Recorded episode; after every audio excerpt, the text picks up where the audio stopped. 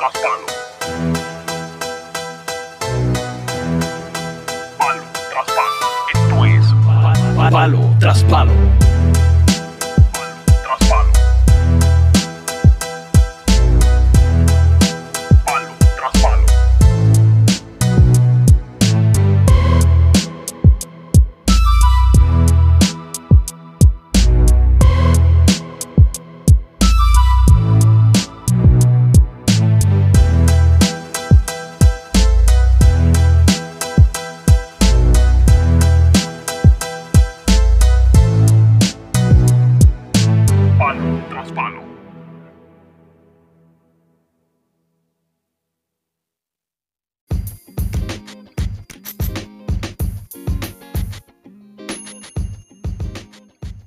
Bien, aquí estamos nuevamente en otro episodio de Palo tras Palo. Y hoy estaremos hablando sobre los 500 cuadrangulares de, de un pelotero latinoamericano muy conocido que recientemente alcanzó la cifra de los 500 cuadrangulares, una muy famosa y muy difícil para, para alcanzar en, en las mayores. Y él es Miguel Cabrera, un pelotero pues con bastante carrera en la liga en la liga americana como también en la nacional aunque no fue no fue mucho. En ambas ligas estuvo militando tanto como los Marlins y los Tigres de Detroit. Y pues logró alcanzar los 500 cuadrangulares.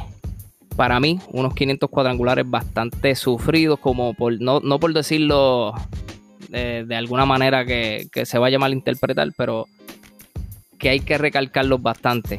Tiene mucho de que, de que decir estos 500 cuadrangulares.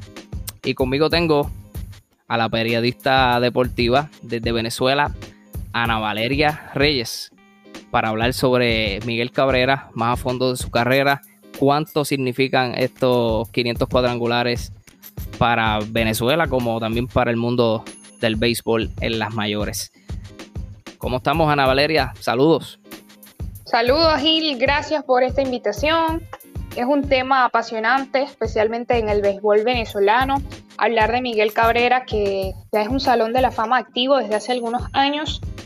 Y comentando lo que decía sobre esta lucha sufrida de alguna manera, cierto, porque desde el 2016 Miguel ha sido aquejado de su espalda, de su rodilla, constantes violencias físicas. Su rendimiento ha mermado, pero lo que se ha mantenido durante todo este tiempo, aunque en menor medida, ha sido su fuerza. Su fuerza ha sido protagonista desde el primer día que debutó en las, en las mayores y luego conversaremos sobre eso. Y para el béisbol venezolano en las grandes ligas, creo que en el bateo esta es la gesta más grande. Hablamos de un club de solo 28 participantes. Solamente 28 peloteros en la historia están incluidos en el Club de los 500. Miguel es el número 7 entre los latinos y el primer venezolano.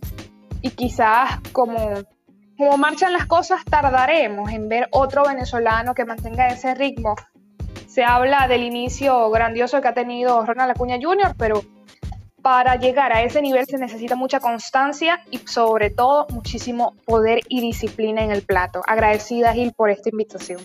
Gracias, gracias, gracias. Igualmente agradecido porque estés aquí en mi espacio, en mi podcast para otros palos.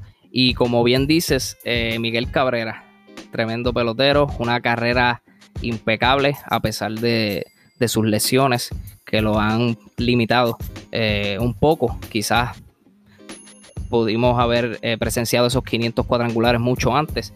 Pero nada, lo, lo, importante fue que llegó y a mí me impresiona mucho en la manera en que lo hizo, ya que a lo largo de su carrera él se destaca muy bien por hacer contacto y la mayoría de los cuadrangulares por el, los, los últimos años por la banda contraria, algo que parece ser un poco complicado para algunos peloteros, pero él lo hace ver tan fácil y cuando un pelotero aprende a batear para la banda contraria, es un pelotero para mí ofensivamente completo, que pueda chocar la pelota, darle a la banda contraria y más con el poder que tiene Miguel Cabrera, se le hace más fácil aún pues sacar, sacar las bolas por la opposite field, como se dice en inglés. Eh, un pelotero que siempre ha mantenido la consistencia eh, a, través de los, de los años cuando comenzó con, con los Florida Marlins, siempre obtuvo ese, ese nivel eh, el promedio de bateo fue siempre alto, sobre los 320 para arriba. igual cuando firmó ese contrato jugoso con, Detroit, siempre con los 328, 330, eh, incluso pues ganador de, la triple corona en ambas ocasiones. Y, lo logró, 500 cuadrangulares. Miguel Cabrera es un pelotero que me interesa, siempre me ha interesado mucho eh, por la forma de, de, obviamente, del ser ofensivamente, cómo juega.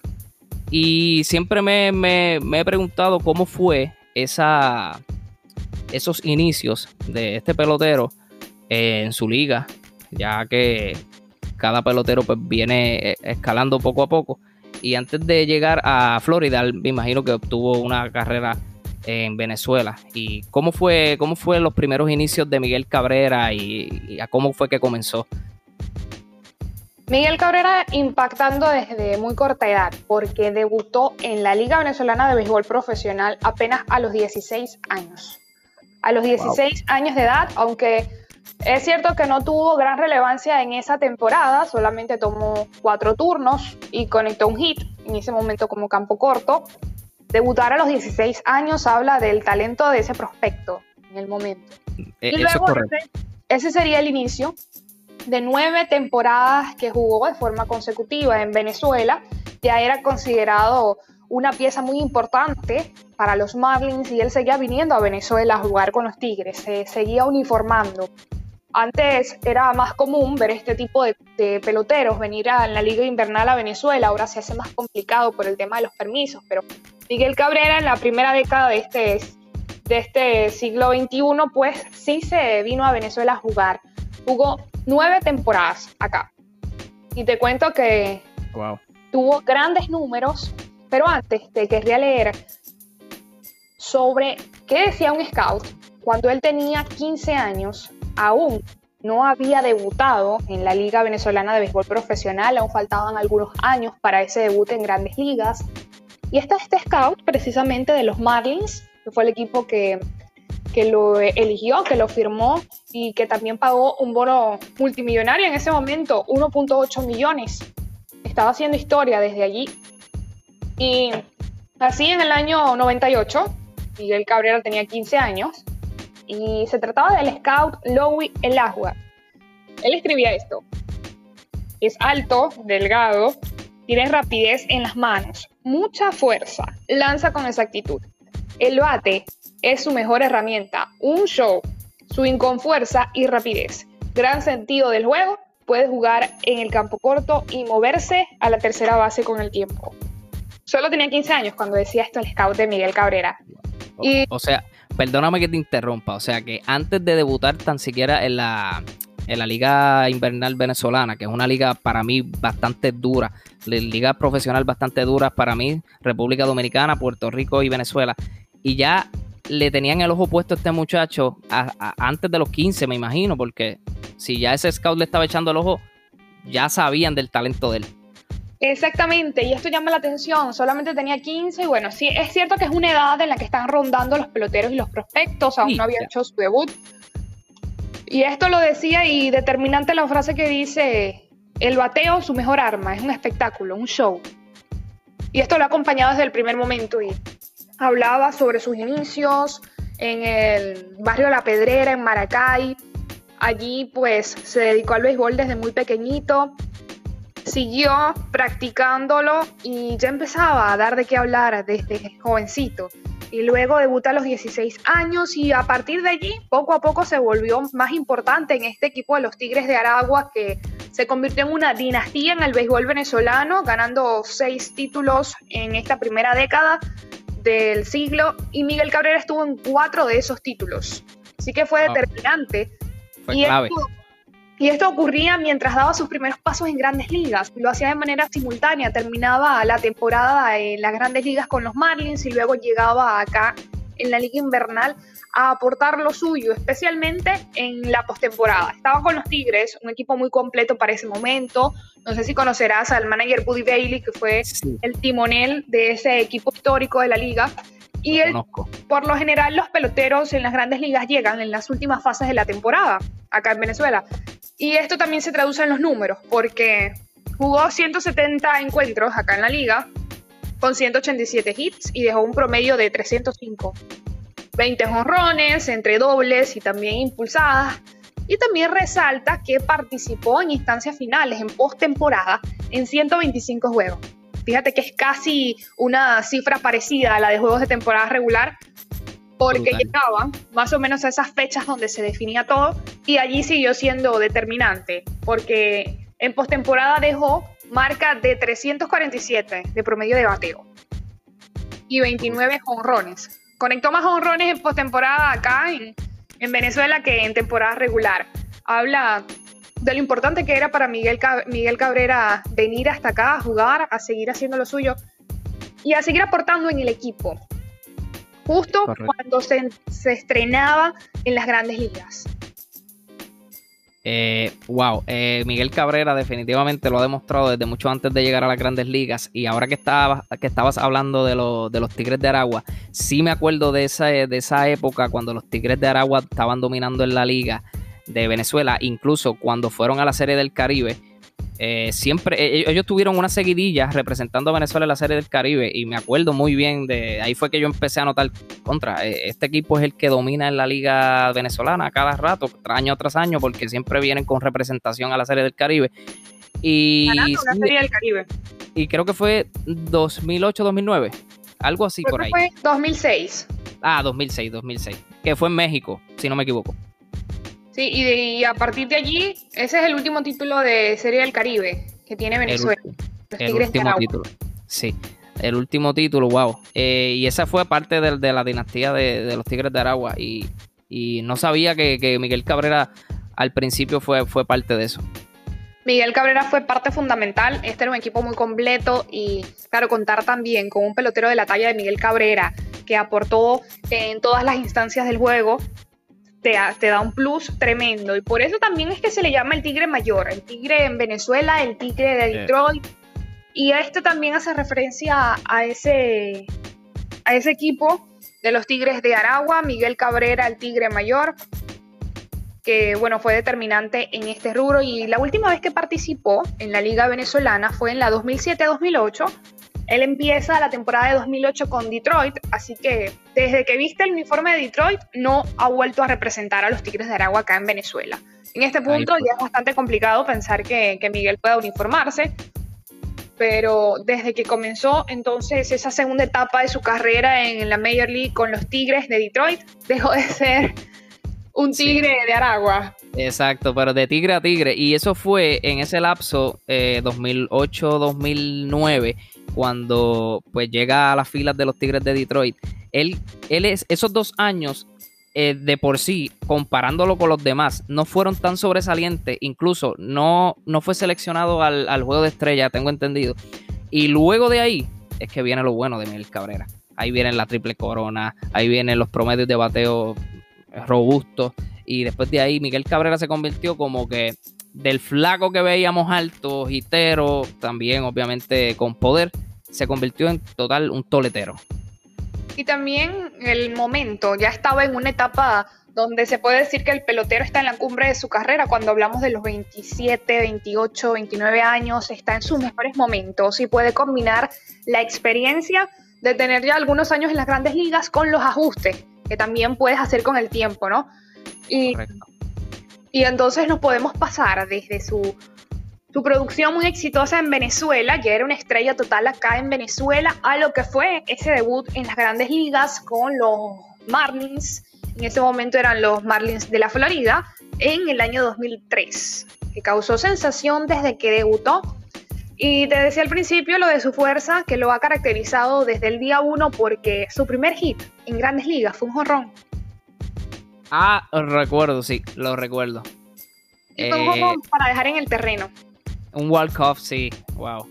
Que fue contra. No sé si fue con Colorado o algo así, pero sí, fue por Contra todo el centrofield. Contra los Rays, perdóname, sí. Que fue por todo el centrofield. Sí, precisamente fue. Ya se había ido en blanco en cuatro turnos y luego le llega ese turno en, la onceava entrada y conecta ese cuadrangular para dejarlos en el terreno, su primer hit en las mayores y sonreía y por supuesto que todos sus compañeros celebraban con él.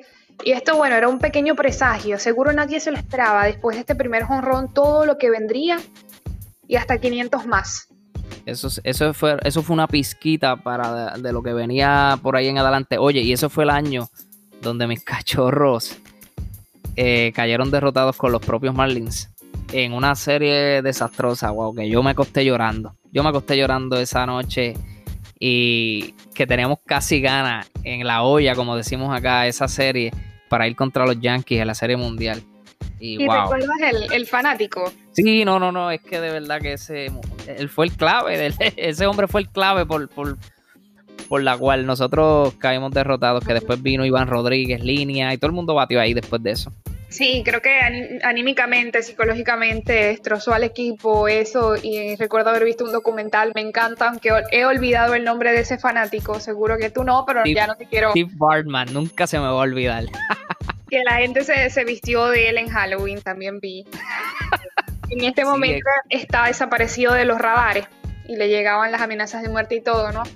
No, es que, es que imagínate, imagínate, nos costó la serie mundial. Era para menos. Y una fanaticada tan, tan, tan fiel ahí. sí, ¿no? Como, lo, como es la de los cachorros, que, que incluso eh, eh, ahora mismo estamos abajo y sigue yendo gente, sigue llenándose el parque. Me encanta. Soy cachorro hasta la muerte. Los fanáticos de los cachorros se han caracterizado por eso. Hace algunos años se decía, ¿cómo no gana este equipo si el apoyo está allí constante? Además que el parque, el Wrigley Field es un atractivo para todo el que ame el béisbol, es, un, es una catedral del béisbol y de la pelota al final los Marlins terminaron remontando esa serie, imponiéndose y luego llegando a la Serie Mundial contra los Yankees. Y acá viene otro momento especial e importante en la historia de Miguel Cabrera en las grandes ligas porque se enfrentaba al as indiscutido de Nueva York, Roger Clemens. Y en el primer inning estaba teniendo un turno bastante, bastante fuerte, pero le conecta un cuadrangular hacia la banda contraria.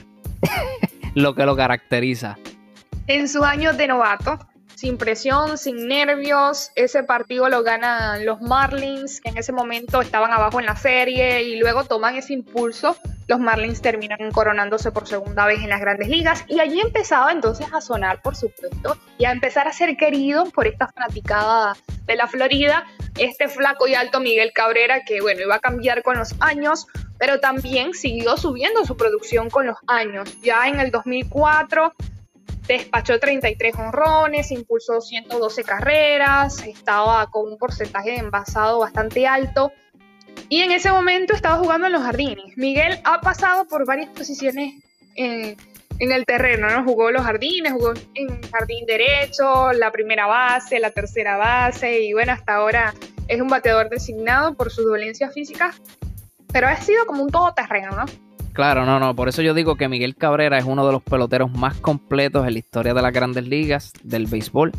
Y para mí, eh, yo como favorito, ojo, no estoy diciendo que es mejor o cada cual pues tiene su opinión, pero para mí, Miguel Cabrera es el, pelot el, bateador latino más consistente en la historia. Oye.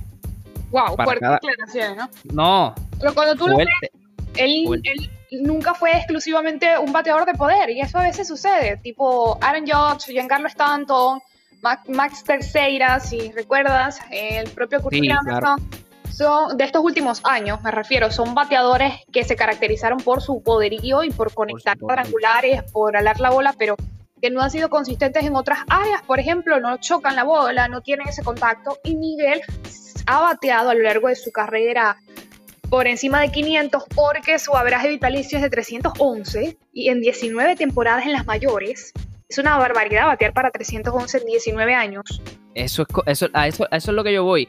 Eh, oye, Albert Pujols, eh, sí, eh, es el, que el, que catalogan el mejor pelotero latinoamericano de, la historia, pero también está Roberto Clemente, pero es overall de, de, todo, mezclando la defensiva, pero estamos hablando de la, de la, de la ofensiva eh, consistentemente, sí, Albert Pujol tiene un promedio, tiene dos años más en las grandes ligas que Miguel Cabrera, tiene un promedio de, de 297 por ahí. Y Miguel Cabrera todavía, a los 18 años de carrera en las grandes ligas tiene un promedio de 311, que es, eh, no es 302, no es 303, 311 con 18 temporadas. O sea que, ¿qué más que eso? Sí, y no, y los 297 de Albert Pujol tampoco es poco. No, no, Sin porque es que- embargo, con la edad pues también baja la producción y le ha pasado sí. a Miguel, le ha pasado al propio Miguel, pero cuando tú ves otro, otros promedios que le catalogaron como el campeón bate, también le ayuda mucho cuando terminó con 3.23, terminar esas temporadas con 3.44, eso- 3.24, por supuesto, todo eso suma al promedio vitalicio y habla de un pelotero que ha sido consistente, que puede chocar la bola, que también ha conectado muchísimos dobles, está a 8 de los 600. 8 de los 600, no solamente 500 cuadrangulares, sí. también ha conectado muchísimos sencillos, está a 42 de los 3000 hits y te habla de una consistencia en el plato que lo ha acompañado a lo largo de su carrera. Estamos también hablando de que no es el pelotero que defensivamente tú admiras, no es ese tipo de pelotero, pero tiene todas las condiciones con el bate y así fue creciendo. Poco a poco en el 2004 mejorando, en el 2005 vuelve a conectar 33 honrones y eran dos temporadas seguidas con más de 30 honrones. En el 2006 va el primer clásico mundial de béisbol. Allí pues tuvo su participación y ya se estaba entonces empezando a, a fortalecer. Estaba allí seguro, sus participaciones en grandes ligas, sus temporadas eran muy completas, en estos años 2005-2006 también estaba viniendo a jugar en Venezuela, así que pasaba todo el año, digamos, en movimiento y pasaba todo el año bateando, porque tanto en las mayores como en Venezuela sus números son positivos, así que no dejaba de batear, por algo lo llamarán el marciano, una máquina, porque no cedía, ¿no? No cedía mientras estuviese sano y así fue. En el 2007 ya es el último año como Marlin y seguía impulsando carreras. Impulsó al menos 100 carreras por cuarto año consecutivo. También hablar de que participó en su cuarto juego de estrellas con los Marlins. Era muy querido por la afición. Se estaba ganando ya todos los fanáticos del béisbol. Y bueno, tú lo viste, ¿no? Como Marlin. Yo no, sí. yo soy muy, muy chiquita, soy muy jovencita y no lo vi vestido como, como Marlin, pero tú sí. ¿Y qué fue lo que más te gustó de esa etapa de Miguel? Eh, mira, yo, yo cuando ya eso como 2004, no, no, mentira. Sí, 2004, pero la- yo tenía un paquetito de estos de cartas de tops. Y cuando yo abro ese paquetito, ¿sabes? sigo barajeando las cartas a ver quién me salió. Sale este muchachito, Miguel Cabrera, y la tengo por ahí esa carta, Future Star. O sea, así mismito decía Future Star. Y se veía bien flaco y, y yo dije, contra Future Star, pero con ese cuerpo. Que, bueno, pero por algo es, por algo es. Y no, ca- no, no cabe duda de que todo lo que pasó en esos primeros años con los Marlins fue eso mismo. Eh, ofensiva, ofensiva, ofensiva, ofensiva, ofensiva. Y de verdad que me impresionó mucho desde los primeros años con, con- en el 2003 no como que no le prestaba mucha atención porque como no, no era todavía sobresaliente para ese entonces pues eh, estaba Dontrell Willis eh, Iván Rodríguez eh, pieza- piezas claves también que obviamente sí él fue pieza clave pero ya después al pasar los años pues yo dije pues sí esto es serio Miguel Cabrera es serio sí tiene el talento y, y cuando se les pide ese contrato con los Marlins lo que viene no va a estar fácil porque ahí van a tener que soltar el dinero, o sea, en aquella época, Sí. porque ya, ya han cambiado los, ya los salarios han cambiado, los contratos han cambiado, ahora son más robustos. ¿Cuánto más- valdría si Miguel Cabrera estuviese negociando ese contrato a Oh, sus ah. 25 años? Creo Sí. que llega a Detroit a sus 25, 26 años ya estaría sobrepasando los 300 millones si fuese hoy ese contrato. Sí, no, si fuese hoy eso, las cosas cambiaban. Pero desde que él llegó a Detroit fue más el, el- el apogeo que, que- que tuvo de, de la fanaticada, de estar encima de, de- de- de esa estrella. En- como bien dijiste, estábamos comparando lo de Pujols y Cabrera. Pujols sí, eh, yo estoy hablando de, favorito, pues mi favorito es Cabrera. Pujols sí es la máquina, como bien dijiste, los promedios van mermando cuando ya vas eh, eh, cumpliendo dicha edad de 30 y, los 30 y pico, como uno dice, 35, 36, pues su promedio va, va mermando. Y, ojo, 260, 250, incluso casi 240. Eso no es malo en la, en la MLB. No es malo. Eso es un promedio buenísimo. Y más, si tú tienes más de 30 cuadrangulares, impulsa más de 100 carreras por temporada, tú tienes tu posición asegurada o simplemente tienes un, turno al bate siempre en el lineup porque tú produces y en la mayoría de en las grandes ligas, la mayoría de los equipos y, esa filosofía siempre ha estado presente. Tú no me tienes a lo mejor un promedio bonito de bateo, pero siempre y cuando tú me produzcas carreras, me impulses carreras y me des cuadrangulares, tú vas a estar ahí y siempre vas a, tener tu turno al bate. Y en este momento, Gil, aún más porque el béisbol ha cambiado, el, béisbol ha evolucionado y en momentos parece que se siente muy dependiente del cuadrangular. Vemos promedios bajos, vemos equipos que dependen en demasía del jonrón. Esto puede ser positivo o negativo. Sabemos que el jonrón es un espectáculo que llena de algarabía a las personas.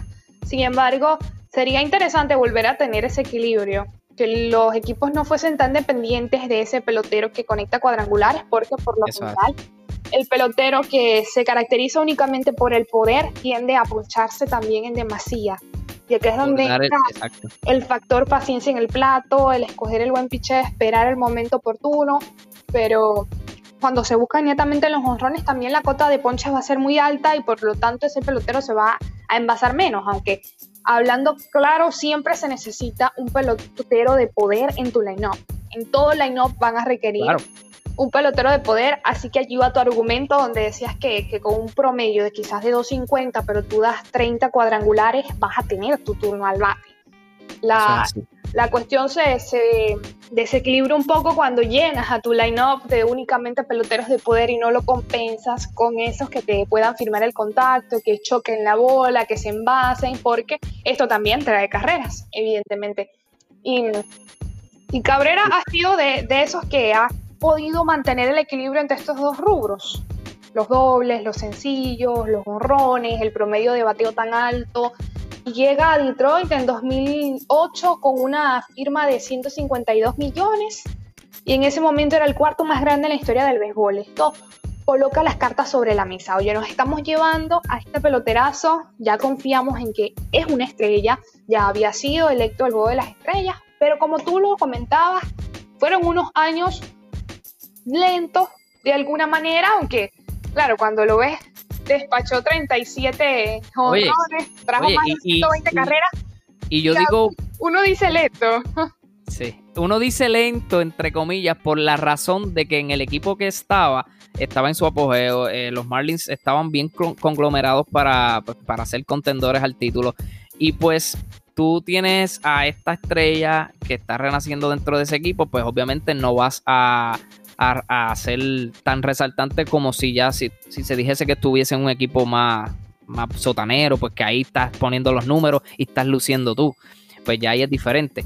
Pero en ese sentido me refiero de que fue un poco más lento el explotar como estrella que él quizás estando en otro equipo, que ya, todo es Miguel Cabrera, todo es Miguel Cabrera. Pues ahí pues se, se mantuvo un poco lento ese, ese estallar como, como estrella. Pero de, que sí, los números están ahí, están ahí. Y los números no mienten. Los números no mienten. En el 2009 batió para 324. Volvió a tener otra temporada de más de 100 carreras impulsadas. y muchos hits. Puso la bola en juego en ese momento, aunque en esos dos años no fue electo al juego de las estrellas, sino que ya en el 2010 es cuando regresa al juego de las estrellas otra vez, primera vez en la Liga Americana, y se empieza a preparar este equipo, empieza a sonar los Tigres de Detroit, recordemos con Jim Leland, tenía un equipazo y luego empiezan a armarse de gran manera para competir. En el año 2012 la triple corona de Miguel Cabrera parecía que nada ni nadie les iba a quitar el título a los Tigres y terminan siendo barridos por los gigantes de San Francisco en esa serie mundial.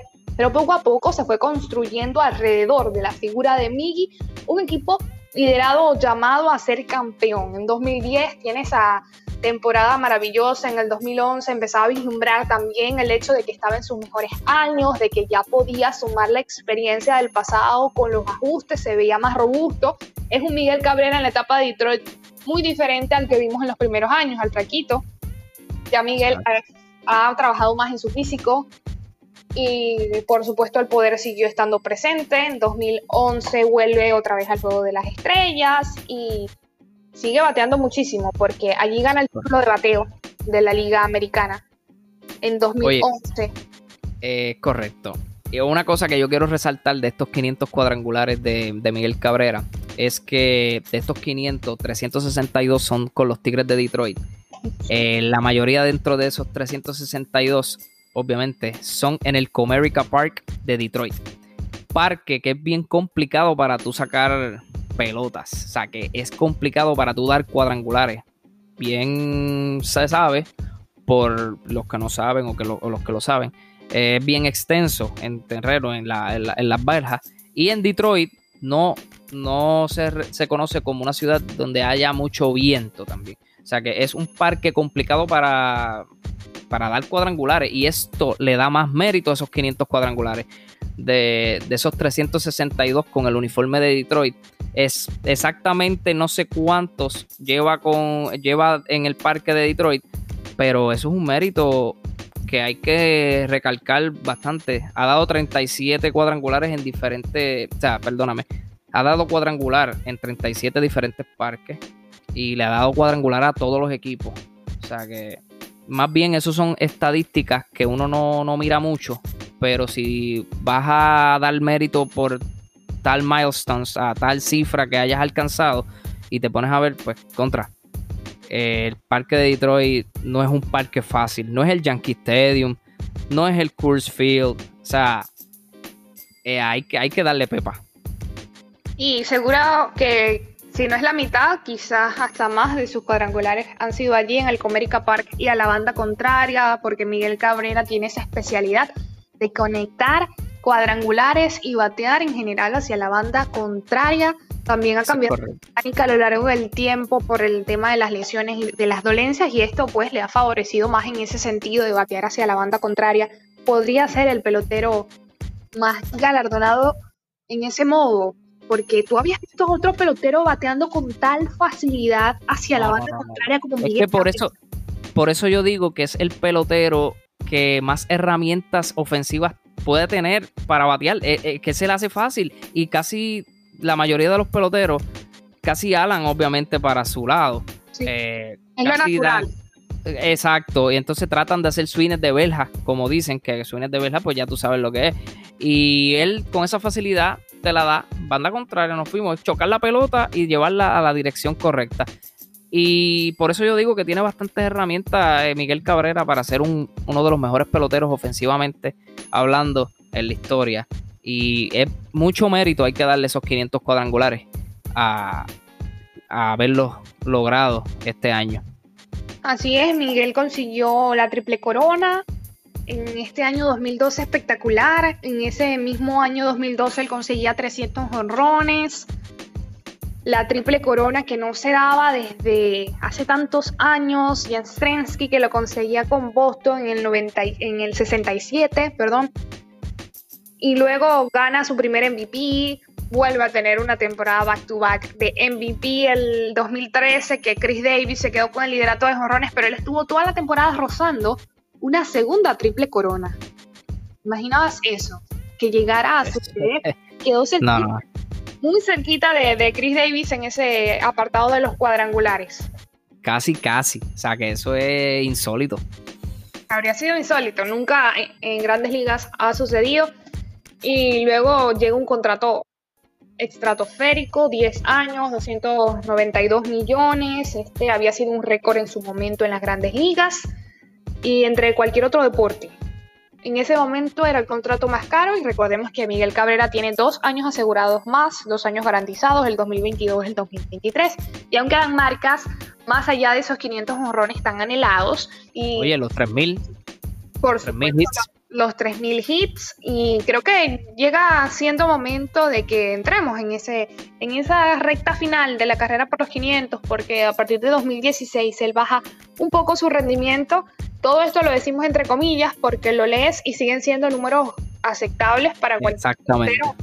por encima del promedio en las mayores y estuvo mucho tiempo en la lista de lesionados, de forma intermitente en el 2018, en el 2019, el tema de la espalda, la rigidez, la rodilla, y luego él mismo lo admitió que ya tenía mucho tiempo jugando con dolor.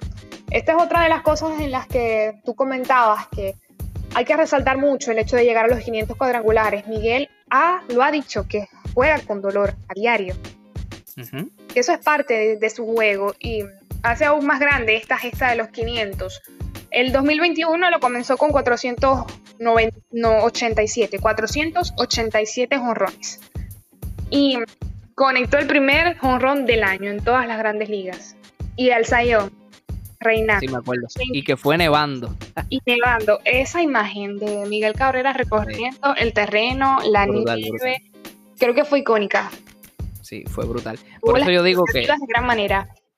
Exacto. Por eso yo digo que Miguel Cabrera, y defiendo mi punto, o sea, no estoy diciendo que, bueno, en, en en cuestión de fanatismo, por decirlo así, pues yo me voy con Miguel Cabrera, que, pues, que es el, el pelotero que más herramientas ofensivamente tiene, que eso no, no, es, no es una suposición, las, las tiene. Pero sí yo puedo catalogarlo como el, el- mejor en ese departamento latinoamericano. Y sin restarle mérito, volvemos a lo mismo a Albert Pujols, que es otro caballo que no está mal si es el mejor, sí, puede ser el mejor pelotero ofensivamente el- en la historia latinoamericano. Pero mi, mi, mi opinión es, es, es la, es Miguel Cabrera y, y creo que tampoco está mal. O sea, que son dos peloterazos. Cuestión de gustos y qué bueno que hay para elegir, ¿no? Allí está. Albert Pujols, un ejemplo dentro y fuera del terreno de juego, creo que extraordinaria persona. Pujols, su forma de expresarse, habla de una persona tan madura, tan consciente, amable. Y es una de, de las características que más me llegan de Pujols, además de su extraordinario rendimiento. Está el hecho de que él, digamos que baja un poco cuando pasa a los Angels, pero le ha caído muy bien el cambio de uniforme a los Dodgers, se ve cómodo, aunque no Bien. pueda jugar todos los días o todo el tiempo, pero se ve suelto, lo reflejan también sus honrones y es un grandioso pelotero, cuestión de gustos, hay para, para decidirse, para elegir. Sí, en cuestión de gusto, exacto, cada cual pues sí, pero la, la historia está ahí y obviamente los números, sin contar el promedio de bateo que ahora mismo está delante Miguel Cabrera en promedio, pero que tampoco 9.97 es malo, o sea, es buenísimo como tú bien dijiste ahorita, pero los dos son caballos, eh, están ahí y pues obviamente Pujols, una máquina de cuadrangulares también ofensivamente, promedios altos también. Eh, es caballo, es caballo y, y no, no se le puede quitar nada. Mm, no se le refuta nada, tiene más de 3.000 hits, más de Claro. 670 honrones, 670, es una cifra extraordinaria. Y ya volviendo al tema de Cabrera, para, para ir cerrando sobre esa gran hazaña, fueron llegando poco a poco a lo largo de la temporada los honrones, uno por acá, otro por allá. Las expectativas empezaban a crecer, sobre todo con el 498. Llega el 499 y allí Venezuela se paraliza en cada turno de, de Miguel Cabrera. Cada turno era seguido con, con, una, con un detalle, con un ojo, se ponchó, conectó un imparable, un fly, especialmente Shohei Otani.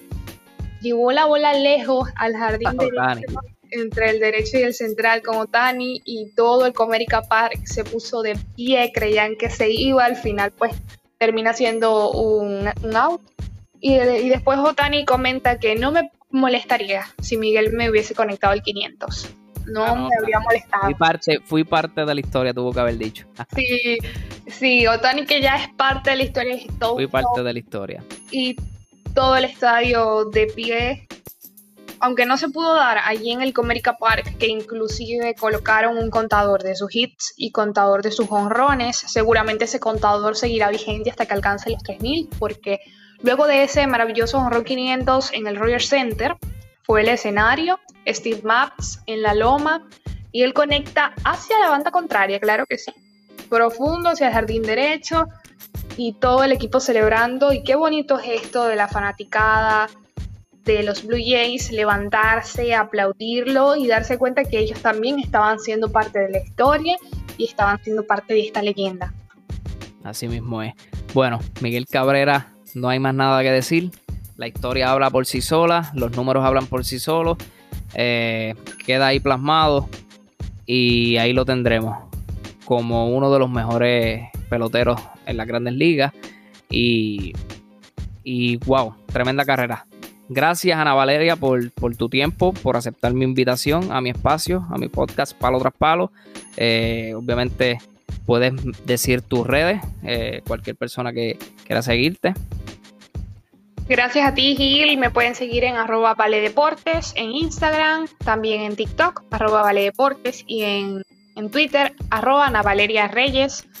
Allí estamos, por ahí estamos a la orden. Hay mucho contenido deportivo en mis redes sociales. Es mi pasión, mi fuerte.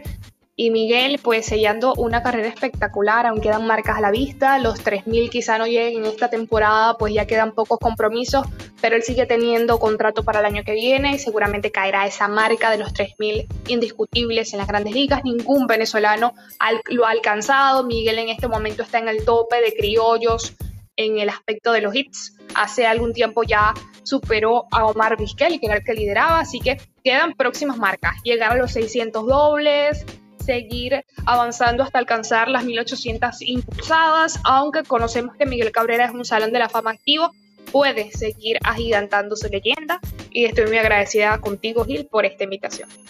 Claro que sí, Miguel Cabrera va a seguir aumentando esos números. De que ya tiene su espacio en Cooperstown, ya lo tiene. Esto es cuestión de trámite, como digo yo. seguir aumentando esos números y ver con cuánto termina. Gracias, Ana Valeria. Gracias por todo y pues que, que sigan los éxitos allá en Venezuela y donde quiera que vayas. Amén. Muchísimas gracias igualmente para ti. Te deseo lo mejor, que no estés tan triste porque te desmantelaron a los, a los cachorros. a ver, no me lo recuerde. No te lo recuerdo. Te voy a decir que, tus muchachos siguen rindiendo. Chris Bryant con cuadrangulares. Ah, por ahí está oh. Tony Rizzo. Bueno, salvo Javi, que está lesionado. Siguen rindiendo tus muchachos. Y creo que eso creo que eso causa más dolor aún. No, no te quise Por eso digo, por eso digo, sí, causa bastante dolor. Pero yo sigo, obviamente, lo sigo admirando de lejito, con dolor en el alma, pero sigo con mis cachorros ahí hasta el fin. Claro que sí, sí, de proceso de reconstrucción exitoso se trata en los últimos años los cachorros de Chicago. Así que tienes por allí una, una pizca de esperanza. Eso es correcto. Gracias, Ana Valeria. Esto es palo tras palo. Nos fuimos.